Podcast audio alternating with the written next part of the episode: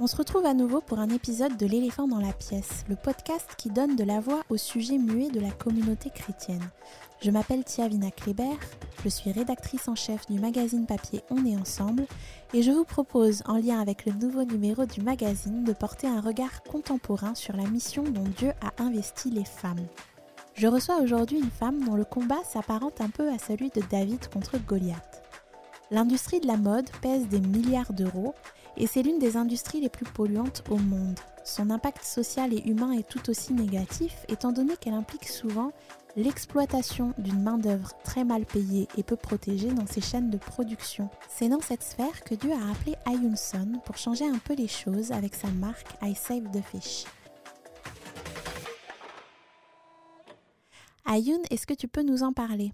Alors, euh, j'ai créé ma marque euh, I Save the Fish euh, qui est une marque de vêtements slash euh, studio de création.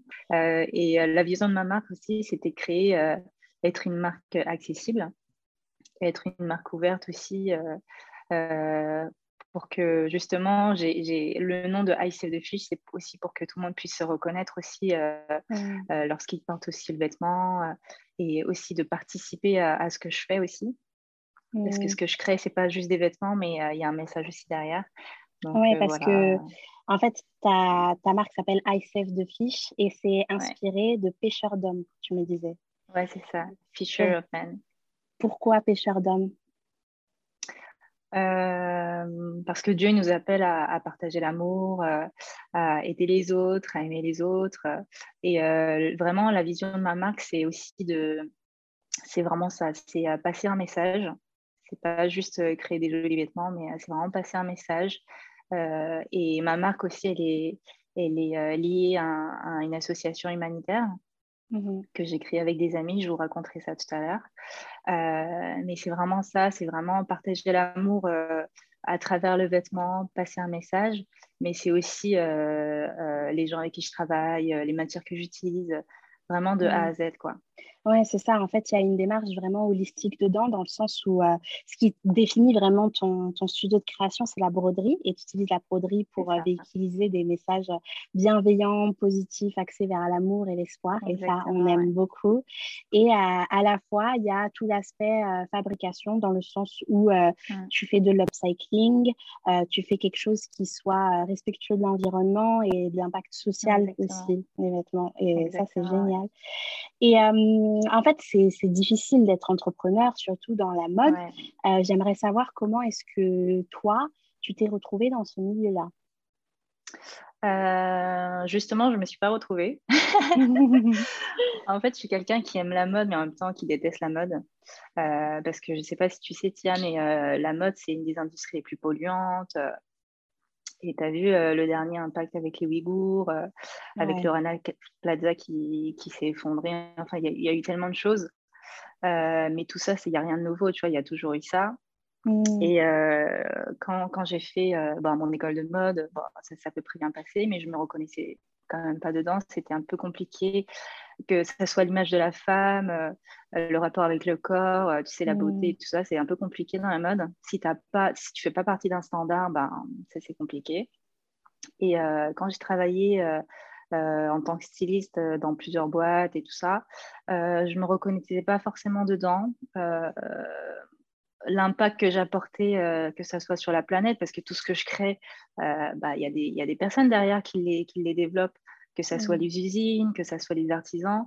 Et en fait, quand j'ai rencontré, quand j'ai visité les usines, quand j'ai rencontré justement ces artisans et j'ai vu les conditions dans lesquelles ils travaillaient, là, je me suis dit, je me suis vraiment remis en question en mode, OK, quel impact je veux apporter dans ce monde, tu vois. Mmh. Et là, tout s'est remis en question.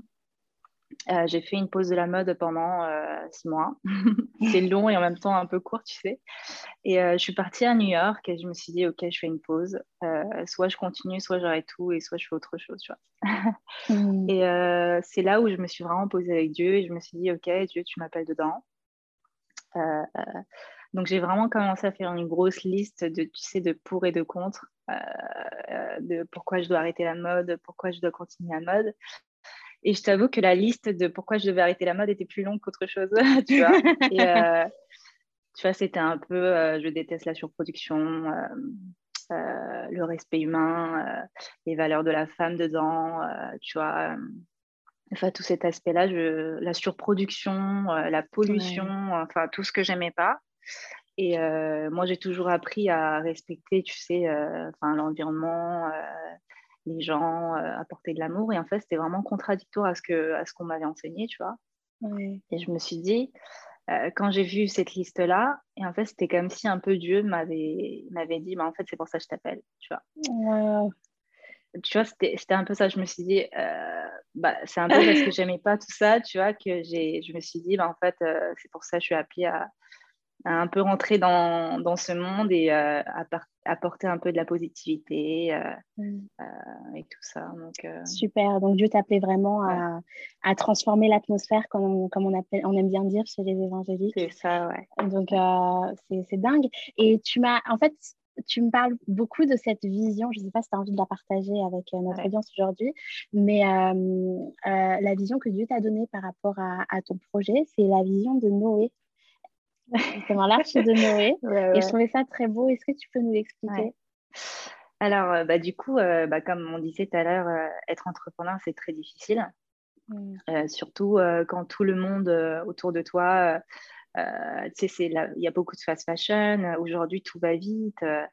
Euh, ralentir, c'est un peu euh, être derrière tout le monde, tu vois, et euh, ramasser, des, ramasser des trucs. Et, et, surtout dans la mode, je trouve, quand tu veux faire quelque chose, quand tu veux faire un peu des trucs, quand tu veux un, peu aller à contre-courant, bah, on peut aussi te mettre un peu à part. Et quand tu es jeune créateur, bah, c'est encore plus dur, tu vois.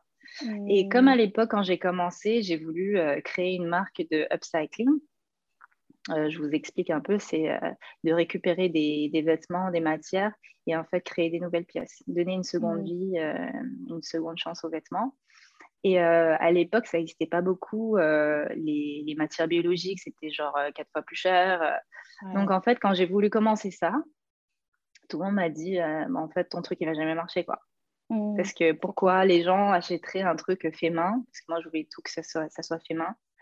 Euh, pourquoi un truc euh, brodé à la main? Pourquoi les, les, gens achèteraient, je veux dire, euh, quelque chose cinq fois plus cher? Mm. alors que c'est un truc recyclé Tu sais, à l'époque, c'était les gens ils disaient ouais, mais tu vois.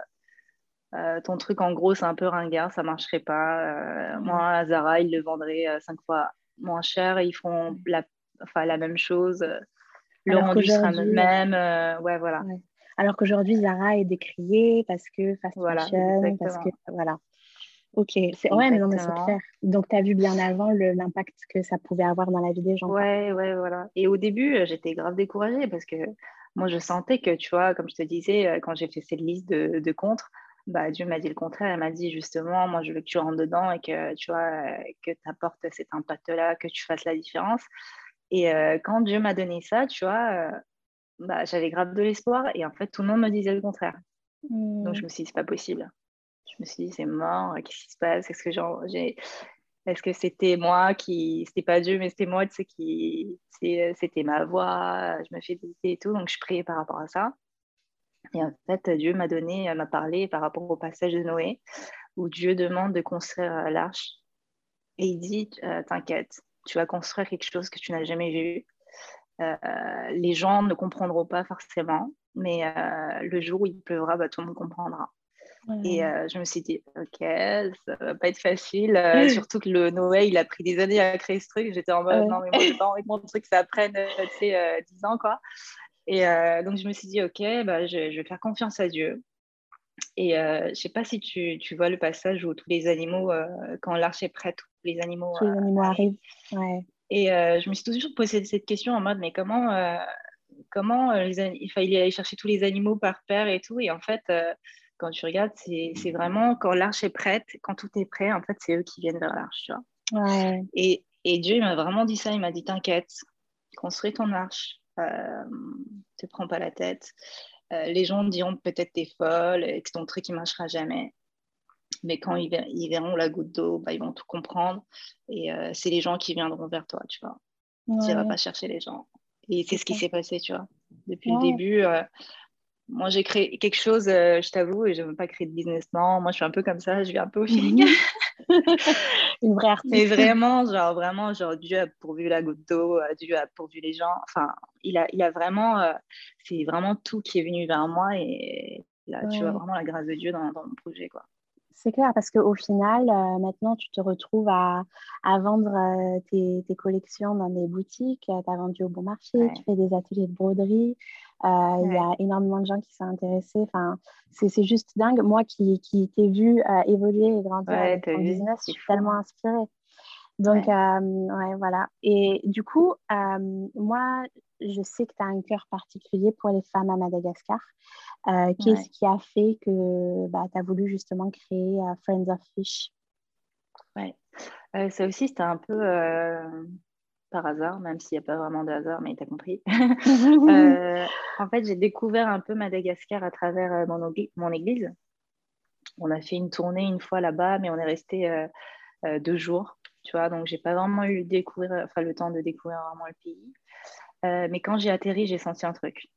Tu vois, mmh. j'ai senti un truc, j'ai vraiment senti un appel, mais tu savais pas trop quoi. Tu vois, euh, je sentais que quelque chose m'attirait là-bas, que Dieu m'appelait là-bas, euh, mais je ne savais pas vraiment à quoi m'attendre. Donc, euh, après la tournée avec mon église, je rentre sur Paris. Mais tu sais, je sens, je sens toujours que mon cœur m'appelle là-bas. Donc, moi, je me dis, mais qu'est-ce qui se passe, tu vois? Et la seule manière de, de vraiment découvrir ça, bah, c'était d'y aller. Donc, euh, ouais, j'ai décidé. C'était dur parce que je connaissais personne là-bas. Euh, en plus, apparemment, c'est un peu dangereux d'y aller seul, tu vois? Et moi, je connaissais, je connaissais vraiment personne, je connaissais rien. Euh, donc, je me suis dit, vas-y, je prends mon courage de main, j'y vais. Mais je voulais surtout pas être accompagnée parce que c'était pas des vacances. Je voulais vraiment aller là-bas, méditer, écouter la voix de Dieu et tout ça. Et euh, quand j'ai dit ça euh, à l'église, ben, tu sais, il y a beaucoup de malgaches à l'église. et euh, un, pote m'a dit, bah, vas-y, moi, il y a ma famille là-bas. Donc, si tu veux, je te présente, on t'accueille, vas-y. Et je me suis dit, waouh, tu vois, j'ai été vraiment guidée et tout. Et quand j'arrive, c'est un village qui s'appelle Amboumalaz. Et c'est un, un, village qui est à côté de Tana, c'est pas très loin. Euh, du centre-ville. Et euh, c'est vraiment euh, au-dessus de la colline, donc c'est vraiment magnifique. Tu vois, lever de soleil, coucher de soleil. Et mmh. quand je me réveille le matin, je me suis réveillée avec un lever de soleil magnifique et tout. je me suis dit, c'était l'endroit parfait où, je devais être, tu vois. Et bah, du coup, la famille m'accueille et me dit bah, Qu'est-ce que tu viens faire ici Tu vois, ils m'ont vu, ils m'ont dit Mais pourquoi t'es là, tu vois? Euh, et donc, je lui raconte un peu ce que je fais. Je lui dis, bah, écoutez, euh, même moi, je ne sais pas pourquoi je suis là. Je sais que Dieu m'appelle ici. Euh. tu vois, c'était vraiment comme ça. Hein. J'étais honnête. Dieu m'appelle ici. je, suis, je suis venue à la découverte de, ces, de pourquoi Dieu m'appelle. mais sinon, à part ça, je fais de la broderie et tout ça. Elle me dit, c'est ouf, parce que là où tu es exactement, c'est le village des brodeuses. Elle me dit ça. Et je me dis, waouh, mais c'est pas possible. Tu vois, tout était vraiment parfait, parfait, parfait. Et à Madagascar, en fait, dès que tu as, une étrangère qui vient, en fait, tout le village est au courant parce que, bah, tu vois, enfin, la rumeur... Déjà, tu ne euh, ressembles pas à tout le monde. Voilà, ils m'appellent la Vaza, tu vois. ouais, c'est trop mignon. Et du coup, quand je suis arrivée, en fait, tout le village était au courant. Euh, donc, euh, et un jour, il y, y, a une vieille dame, tu vois, qui toque à ma porte et qui me ramène des broderies comme ça. Elle me disait, oui, tu vois, moi je fais ça, est-ce que vous voulez m'acheter les broderies? En, gros, euh, tu vois, elle avait faim, elle avait besoin d'aide. Et elle s'est dit, euh, je, veux montrer ce que je sais faire. Et j'avais l'impression que c'était un peu la seule chose euh, de ce qu'elle savait faire, tu vois. Et en fait, ça m'a grave touchée. Ça m'a grave touchée. je trouvais ça vraiment magnifique. J'avais jamais vu ça. Parce que, pour vous expliquer, la broderie malgache, l'envers et l'endroit, c'est identique. Donc, c'est vraiment incroyable. J'avais jamais vu ça, ouais. Et je me suis dit, OK, euh, moi j'avais un peu toujours eu ce cœur humanitaire et ma vision c'était de connecter euh, la mode à l'humanitaire. Donc je me suis dit, OK, ma première collection que je vais faire, ça va être tout brodé à Madagascar. Et euh, je vais utiliser la combinaison de travail qui représente aussi un peu la culture malgache. Mada, la culture malgache et tout ça. Et en fait, ça a explosé. ça a explosé. Euh, tout le monde me demandait, mais c'est incroyable, elle est ouf ta collection, la broderie elle est unique, euh, ça se voit que c'est, qu'il y a de l'amour derrière. Et, et à l'époque, j'avais fait broder euh, toutes mes combinaisons et les femmes signaient dessus. Donc tu mmh. voyais Florence dessus, tu vois Zoéline, tu vois, tu voyais vraiment la, enfin, l'humain dessus, tu vois, ce qu'on a un peu perdu aujourd'hui. Et en fait, les gens ont tellement été touchés euh, que tout le monde a commencé à en parler. Euh, et en fait, ça a tellement, euh, enfin, j'ai tellement eu un succès avec cette collection que même les gens qui, ont, qui ont une marque de vêtements et tout ça, ils étaient intéressés pour développer à Madagascar. Et en fait, pour le rendre légal, on a dû créer une association. Mmh. Parce que, voilà, moi, je suis une marque de vêtements.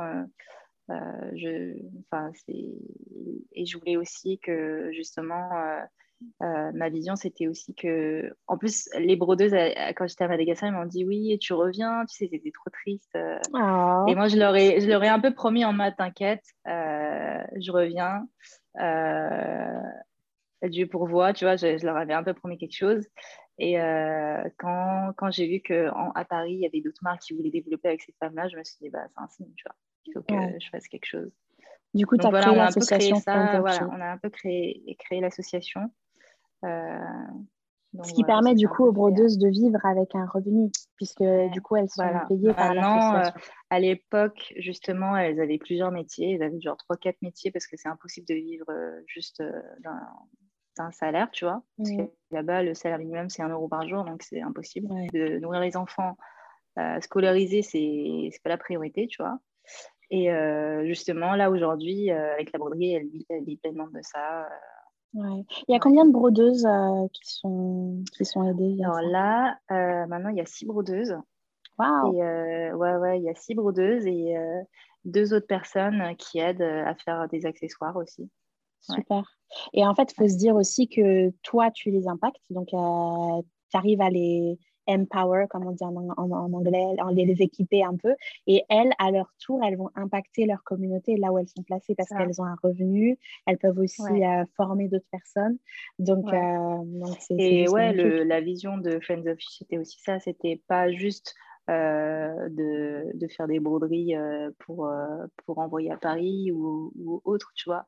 C'était vraiment aussi qu'elles puissent aussi impacter leur sphère, tu vois.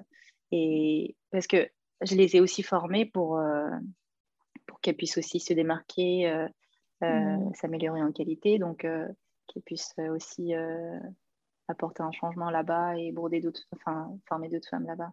Super. Pendant que toi, tu es en France et à la fois tu changes de vie et tu changes aussi la culture dans le monde de la mode. Donc c'est ça qui est c'est ça qui est dingue. Tu changes un peu les perceptions. Mm. Pour faire le lien avec euh, la thématique du magazine On est ensemble, du coup, on mhm. s'intéresse justement à la place de la femme euh, à l'Église et ailleurs. Mhm. Comment est-ce que, à la lumière de ton expérience à toi, euh, comment est-ce que tu penses qu'on devrait évaluer, mesurer notre place en tant que femme dans le monde? Alors, notre place dans le monde, elle est. En fait, j'aime pas trop cette question. Parce que pour moi, on est tous pareils, tu vois. Genre, on devrait, on devrait pas avoir une place pour la femme, une place pour l'homme. Euh, tu vois, moi, j'ai jamais eu ce frein euh, en mode, je suis une femme, du coup, euh, je pourrais jamais faire ça, tu vois. Ouais, non, je comprends. Je sais pas si j'ai répondu à ta question. Non, mais, si, c'est une très bonne réponse, je pense. J'ai déplacé cette question.